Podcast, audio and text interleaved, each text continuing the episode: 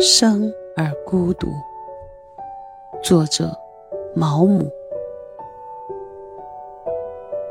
我们每个人生在世界上都是孤独的，每个人都被囚禁在一座铁塔里，只能靠一些符号同别人传达自己的思想，而这些符号并没有共同的价值。因此，它们的意义是模糊的、不确定的。